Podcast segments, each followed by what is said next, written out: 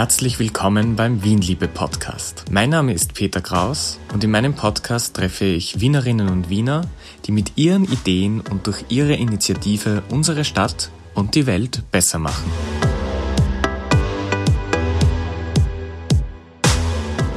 Heute treffe ich Kineke und wir reden gemeinsam über Schach.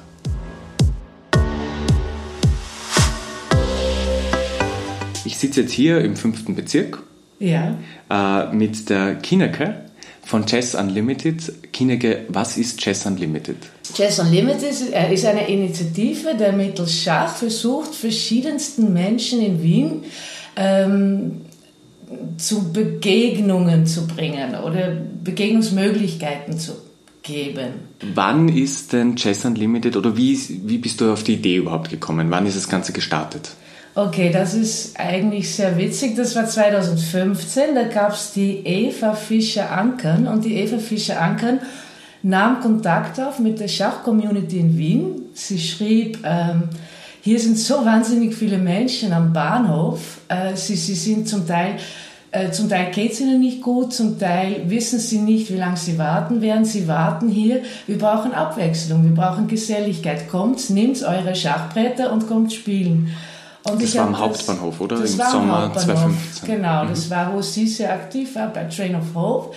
Und via, via Schachfreunde kommt diese Message auch zu mir und ich denke mal, wieso komme ich selber nicht darauf? Ich meine, ich habe dieses wahnsinnig schöne Hobby und das ist eine universelle Sprache für sich. Du setzt dich hin, du spielst drauf los.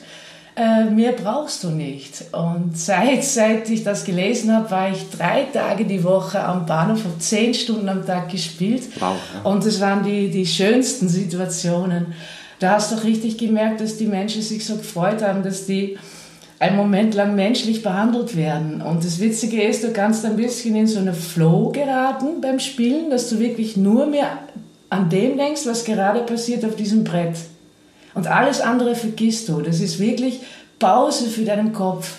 Und das war schön. Du siehst auch, dass die Kiddies, die haben sich so gefreut, wann die, äh, die Erwachsenen einfach einmal zur Ruhe gekommen sind. Ja. Die sind damals noch, die sind zum Großteil zu Fuß über die Grenze gekommen. Mhm. Das war noch so richtig massiv und, und heftig. Ja. Es sind ja die meisten damals aus Ungarn gekommen und Genau, dann das auf unterschiedlichen Wegen halt am Richtig, vor Hauptbahnhof. dieser Balkanroute oder wie das geheißen hat, genau. Und so hat das angefangen und das war so toll und das war so verbindend und so niederschwellig. Ja? Es ist so, du musst sonst nichts mehr machen. Du legst die Bretter hin und auf einmal sind alle da. Auch die Helfer, die haben sich dazugestellt und es war so eine ruhige, gesellige Kommunikationsecke. Kannst du dich noch an den ersten Tag erinnern, wie du beim Hauptbahnhof warst? Wie, wie war der erste Tag, wie du hingegangen bist? Äh, ich war sehr nervös. Ich habe das Glück gehabt, dass es einen Schachkollegen gab, Johannes Ländler, der, der ist mitgefahren. Der hat mich angerufen an dem Tag, wo ich vorhatte hinzugehen. Und er ruft mich an und er sagt, du Kinneke, hast das gehört? Soll man nicht. Wir haben noch nichts gemacht. Und ich so, das ist perfekt. Wir haben uns beim Einzel getroffen und wir sind hingefahren. Äh, Und zu zweit ist das ein Stück einfacher. Und wir haben das besprochen. Er hatte das gleiche Gefühl von, die haben ja andere Sorgen. Die brauchen Essen, die brauchen Medizin. Die wollen wissen, wie es weitergeht auf ihrer Reise. Äh, Und, und wir denken, na, egal, wir gehen hin, wir haben unsere Schachbretter und wir haben sie noch nicht aus, aufgeklappt gehabt und da sind schon die Spieler gesessen. Das war, das war das Erlebnis. Und dann haben wir eigentlich sozusagen in den ersten zehn Minuten sofort gewusst, das ist richtig. Das, das passt und so. Eine Kinderecke hat es ja schon gegeben, eine Kinderspielecke. Das war sehr fein. Aber ich glaube, ich glaub, so ist die Eva nämlich auch draufgekommen, dass es auch für Erwachsene ganz fein wäre, wenn die irgendeine Ablenkung haben, wenn du da Stunden oder sogar, manche haben sogar Tage aushalten müssen äh, die du verbringst und du weißt, es ist ungewiss, wie es weitergeht. Das war einfach schön. In, in Schach kannst du so viele Stunden verplempern. Also, ja, und dann habe ich eben immer weitergemacht. Dann ist das beim Bahnhof irgendwann, es war irgendwann Weihnachten, das Ganze war aus und ich habe dann in der vorderen Zollamtstraße weitergemacht. Das war mal das größte Erstzentrum sozusagen in Wien, das größte. Ja, vom einen kam dann das nächste. Und seitdem gibt es immer noch Jazz Unlimited und wie findet es heute statt? Ja, das ist ganz witzig. Das hat sich dann immer mit den Sachen weiterentwickelt. Ähm, ich habe im Laufe dieser, also es fing an mit, mit, mit einem Service sozusagen für Geflüchteten. Und da habe ich Leute von Radio Orange kennengelernt und von der Angewandte, von der TU. Und miteinander sind andere Dinge entstanden, andere Ideen. Dann habe ich mit der Miriam von der Angewandte mein erstes Schachturnier organisiert im Augarten im Rahmen eines Kunstprozesses. Äh, das war wahnsinnig schön. Und da habe ich eben geschaut, also da waren, haben wir knappe 60 Teilnehmer gehabt und die Hälfte davon waren Neulinge, Newcomer und die andere Hälfte von der hiesigen Schachszene. Und das war so großartig und die, eben auch diese Idee, es geht halt weiter. Das erste war das schnelle, kurze Service, die Leute ein bisschen ein Vergnügen zu bereiten und dann irgendwann veränderte sich das ähm, zu denen, die auch hier bleiben möchten. Und da habe ich gedacht, okay, da, jetzt brauchen wir noch was anderes. Du brauchst, dass du Leute kennenlernst, dass du hier äh, Fuß fasst. Und so kam eben äh, kam die Idee mit Antonius eigentlich ganz fein. Da kommen diese Begegnungen, da kommen auch die Begegnungen von Wiener oder Wienerinnen, die eigentlich skeptisch sind gegenüber Neuankömmlinge, die äh, fremdeln ein bisschen. Und bei Schach geht es halt so, du setzt dich nieder, du schaust dich an, du gibst dich die Hand und dann geht's los. Und diese kurze Berührung ist oft schon genug, um ein kleines bisschen Urteil abzubauen. Und es kann eigentlich dann fließend übergehen in Freundschaft. Das heißt, zu Beginn war es eigentlich eher so ein Angebot, einmal eine Auszeit zu haben für die Leute, die geflüchtet sind. Und es ist jetzt zu so Begegnungs, äh, ein Begegnungshobby geworden, dass man sich über das gemeinsame Hobby kennenlernt und entstehen dann auch Freundschaften beim Schachspielen? Absolut. Es ist, an der einen Seite ist eigentlich ähm, ein Gegensatz, denkt man zuerst, weil man ist ja ein Feind am Brett, man ist Gegner. Äh, aber es, ist natürlich wie überall, wo, wo äh, Wettsport und so weiter ist, es, es geht auch um die Kommunikation. Und das funktioniert hervorragend. Es gibt auch, was ich sehr gerne sehe, ist, dass Leute reden über Jobmöglichkeiten, über Schulungsmöglichkeiten. Manche, was ich, äh, was ich auch probiere, manche sind schon äh, Mitglied geworden in Vereinen und spielen schon Meisterschaft für verschiedene Vereine in Wien. Das ist auch ein Ding, was ich denke, was sehr wichtig ist. Das war für mich auch, du hörst das vielleicht, ich bin nicht aus Wien, ich bin auch einmal zugezogen. In 1991 bin ich freiwillig nach Wien gekommen und ähm, da habe ich auch sofort entdeckt, du brauchst natürlich die Sprache, du brauchst einen Job, du brauchst ein Studium, aber du brauchst auch Freunde, du brauchst ein, ein, ein, ein Umfeld äh, ein, und, und ein Hobby hilft wahnsinnig, um erstmal irgendwo hineinzukommen, erste Freundeskreise zu schließen. Und das funktioniert sehr, sehr gut, ja. Das heißt, hast du damals, wie du nach Wien gekommen bist, auch über das Schach sozusagen äh, äh, Leute kennengelernt und den Verein kennengelernt oder war das eine andere? Das war damals okay. noch ein anderer Sport, das war ein bisschen äh, körperlicher, da habe ich Baseball äh, bzw. Softball gespielt und das war für mich der, der erste ja, also Öffnung zu, zu Freundschaften und, und Bekanntenkreis in, in Wien. Das mit dem Schach habe ich erst später wieder aufgenommen. Also erst in, ich habe selber erst wieder angefangen in 2010 oder so, glaube ich, ja. Und du hast aber davor als Kind, als Jugendlicher auch schon Schach gelernt oder wann hat ja. überhaupt diese Schachbegeisterung oder das Hobby bei dir begonnen? Äh, immer wieder und es hat begonnen auch tatsächlich in der, in der Schule in den Niederlanden. Das war witzig, da gab es ein Experiment in meiner Volksschule. Es gab zwei Parallelklassen, die einen Krieg, haben Schach bekommen und wir nicht. Und deswegen wollte ich gern auch Schach lernen, weil äh, das war so ein Experiment, ob es hilft, ob es die, also ob die Kinder sowieso besser lernen, lernen, wenn sie auch Schach bekommen. Jazz Unlimited heute, wenn jetzt zum Beispiel jemand, der den Podcast hört, auch ein schachbegeisterter Mensch ist und mitspielen möchte, wo muss der dann hinkommen oder hingehen? Also das allererste, was ihr mal besuchen könnt, ist die begleitende Webseite, die geht jazz.mulder.at, also statt www.jazz, jazz.mulder.at. Da findet man einmal ganz viele Fotos, Videos, Informationen, Turniere, die bevorstehen und so weiter. Ich habe dort auch, ich sammle da auch Tipps, wo es sonst sehr, ähm, äh, wie soll man sagen, weltoffen, also weltoffene Schachszenen in Wien sammle ich dort auch. Es gibt zum Beispiel jeden Montag für jede Person die Möglichkeit, Schach zu spielen bei Fremde werden Freunde in der Garnisongasse, findet man auch auf der Webseite. Es gibt seit neuestem eh jeden Mittwoch das Rochadencafé im Nachbarschaftszentrum in äh, Neubau. Findet man dann auch bei mir. Und würde sagen, abonniere dann diesen Newsletter, dann kriegst du auch immer am schnellsten mit, was sonst noch so ansteht. Was, was sehr aktuell ist jetzt, also es fängt diese Outdoor-Saison an und Street Jazz, das ist einfach so schön. Überall, wo es ein Kretzelfest gibt oder ein Straßenfest, versuche ich dabei zu sein mit einer Schachstation mit zwei, drei, vier, fünf Bretter, ein paar Schachuhren und wir sind dann einfach eine Bereicherung von diesem Fest. Ein, äh, das ist damit haben wir, also ich, meine Associates und ich haben damit voriges Jahr angefangen und das ist echt großartig. Das ist einfach ein Zusatzangebot neben der Grillage und die Musik und das Kindermalen äh, gibt es auf einmal noch ein Trara für alle. Das funktioniert sehr super. Ja, das Schöne ist ja, dass man Schacher tatsächlich überall hin mitnehmen kann. Weil ja. man braucht ein Brett und eine Uhr. Genau. Ich habe in der Handtasche sogar immer ein ganz ein kleines mit, so ein Notfallsbrett. Die, die Turnierbretter sind ein bisschen größer, dann äh, ja, brauchst halt eine extra Tasche oder so. Aber man kann es sehr leicht mitnehmen. Wenn ich eine größere Schachstation mache, irgendwo im Freien, dann habe ich so einen dämlichen äh, Trolley.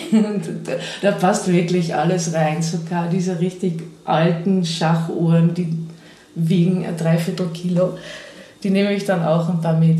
Und das, das ist eben, es ist wirklich sehr low level, du brauchst wirklich nicht sehr viel mitnehmen. Und das ist so toll, weil da, da habe ich auch gemerkt, das ist, dann geht es mir nicht mehr nur um Neulinge und Alteingesessene, sondern da geht es um alle, die in diesem Kretzel sind. Das sind wunderbare Szenen am äh, Josef Städter Straßenfest. Da hat ein Pensionist sich hingesetzt, der hat den, ist nicht mehr weggegangen, er hat den ganzen Tag gespielt, der, hat, der war gerührt, hat eine Träne in den Augen gehabt, das hat so lange nicht mehr gespielt, weil sein einer Schachpartner einmal gestorben ist. Und jetzt spielt er wieder und hat, das sind die Schüler von, von ums Eck gekommen und damit hat er dann gespielt. Und so bringt das einfach alle zusammen. Ne? Und ja, ich hoffe, dass das Virus ähm, dass sich das Virus so ein bisschen verbreiten kann. Dass andere diese Idee aufnehmen, zum Beispiel einmal in ein Häuser zum Leben reinschauen, wenn sie Zeit haben und dort in der Kantine spielen oder so. Es geht einfach überall. Ich glaube, dass solche Orte oder Momente, wo sie unterschiedliche Menschen treffen, total wichtig sind, vor allem in einer Stadt. Ähm, würdest du sagen, dass das angenommen wird, also dass die Leute das auch wirklich suchen? Und bei dir ist es jetzt halt Schach, dass Leute sagen, gut, da gibt es jetzt ein Angebot, da gehe ich gern hin und spiele. Ähm, aus deiner Erfahrung, nehmen das die Leute gerne an? Sehr, sehr. Es sind die Leute, mein Eindruck ist, die Leute wollen viel mehr miteinander sprechen, als dass sie sagen oder auf der Hand liegend finden. Und wenn du dann so eine Schachtisch hinstellst und dann kommt, sagen wir mal, der Punker vom Kretzel und dann der Lehrer mit den Schülern, die hätten daran nicht gedacht vorhin, dass die jetzt miteinander sprechen. Und das tun sie. Und du siehst, dass es ihnen freut. Es ist schön. Du, du musst ja nicht gleich das Lebensdesign des anderen äh, gut finden oder annehmen. Du kannst einfach so bleiben, wie du bist, aber du, es ist ein, eine, so viel mehr, die Stadt macht dir mehr zu Freund, wenn du allen ein bisschen mehr verstehst. Und das ist wirklich witzig, das geht in ein paar Minuten sprechen. Dann hast du einfach ein kleines bisschen mehr Verständnis für den, den du vorher noch Hallerwachel genannt hast oder wie das heißt oder so auf die Art oder ein Nichtsnutz oder man hat so schnell einen kleinen Urteil und ich merke das bei jeder Aktion, dass man da von ein paar Menschen wieder etwas abbauen kann. Das, das, das ist unheimlich schön. Ja, und wie du sagst, man gibt sich die Hand, man setzt sich hin und da hat man schon die erste Berührung. Ja. Und die erste Berührung ist schon mal ein persönliches Verhältnis. Genau. genau. Du schaust dich auch dabei an und ähm, ja, auch am Ende gibt man sich nochmal die Hand und normalerweise redet man dann auch ein, zwei Wörter. Und weißt du, was noch so schön ist? Schach fragt am Anfang überhaupt nach nichts, nicht nach Herkunft, nicht nach Alter, nicht nach Beruf. Du, Leute, die spielen wollen, setzen sich hin und spielen. Und vielleicht nach der zweiten oder dritten Partie irgendwann, ah, du sprichst ja gar nicht Deutsch.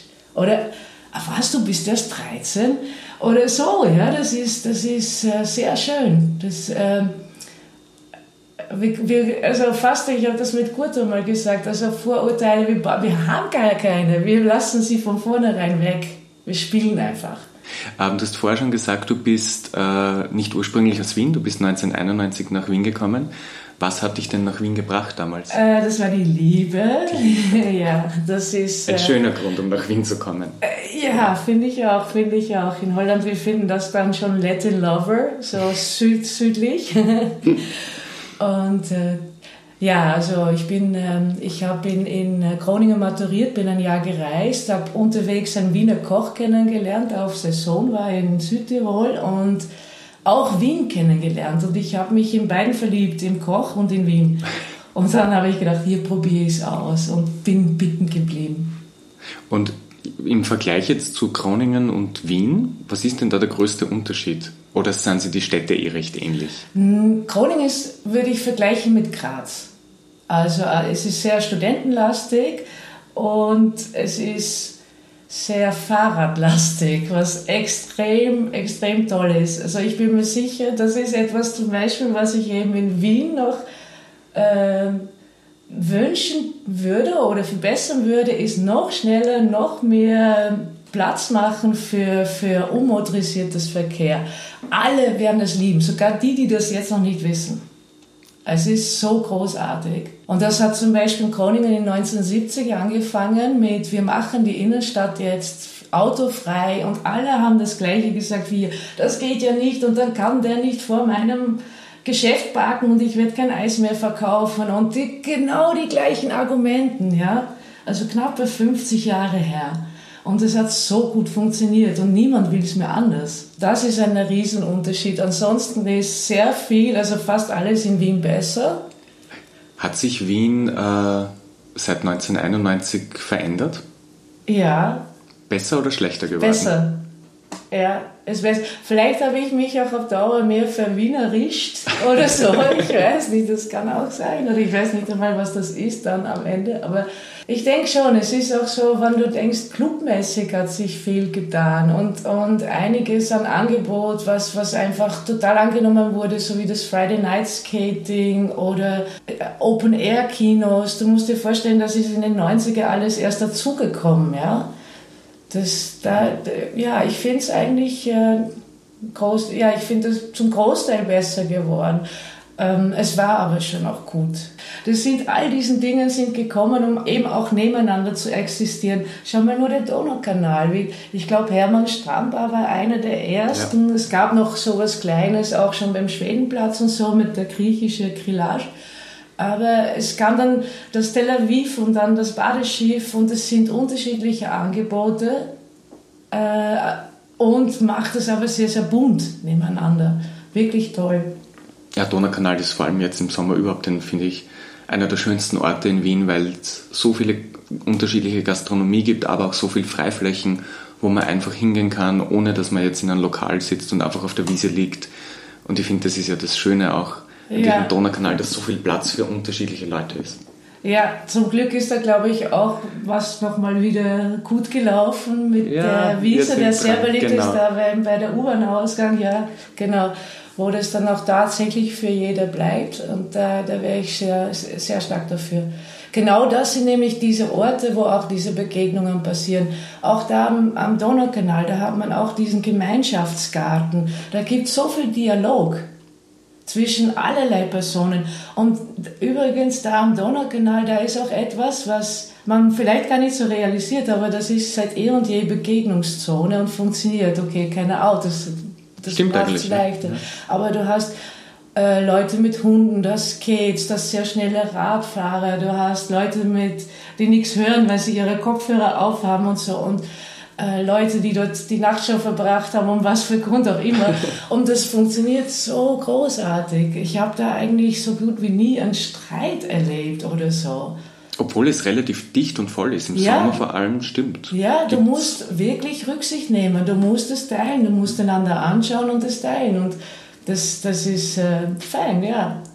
Denn mein Podcast heißt ja auch Wien-Liebe. Ja. Darum wäre immer Frage, was liebst du denn an Wien? Ach, so viel. Wien, das, Wien ist so eine fantastische Stadt. Also ich liebe das Grün in Wien. Ich liebe das Motschkern, ich liebe die, das, das Essen, das, dieses, dieses Großraumböhmische Küche. Ich liebe ich lieb die alte Donau. Ich gehe rudern auf der alten Donau. Wo geht das bitte in eine Stadt? Du fährst in 40 Minuten mit dem Fahrrad hin und fährst mit dem Boot und schaust dir eigentlich Berge an. Also ich darf Berge sagen. Das sind Hügel, Berge. Für Niederländerinnen für- sind es ist, Berge. Ist schon, genau. Und Wienerwald, du setzt dich hier in eine Straßenbahn und du kannst im Wald spazieren gehen. Was habe ich noch nicht gesagt?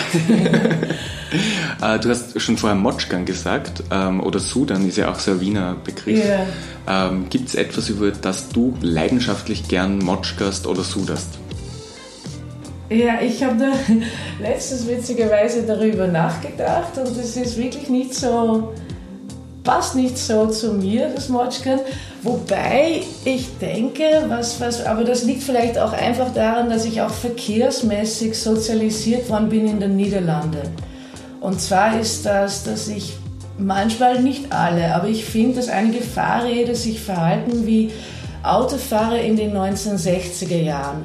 Die hupen oder in dem Fall klingeln ihr Weg durch Fußgänger bzw. Begegnungszonen.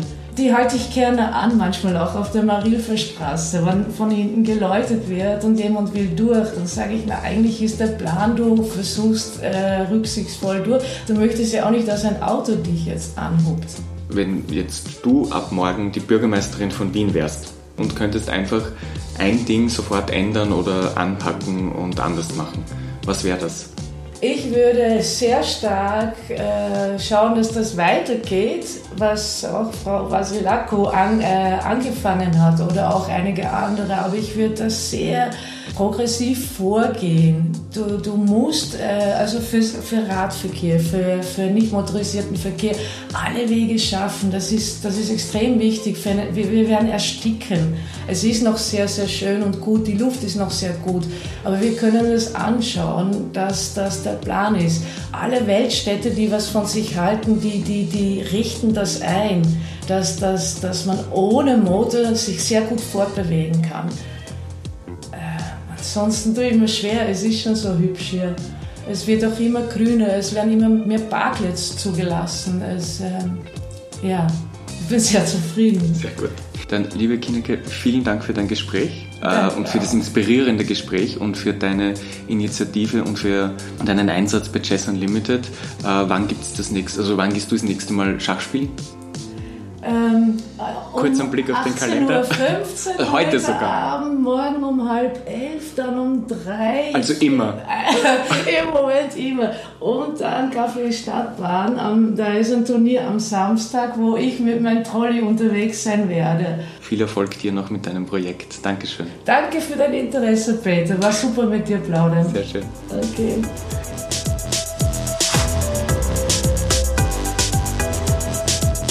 Das war Wienliebe, der Podcast von und mit mir, Peter Kraus.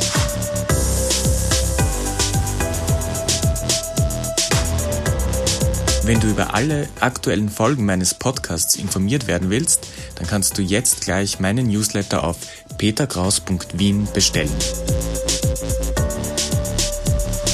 Bis bald und auf Wiederhören.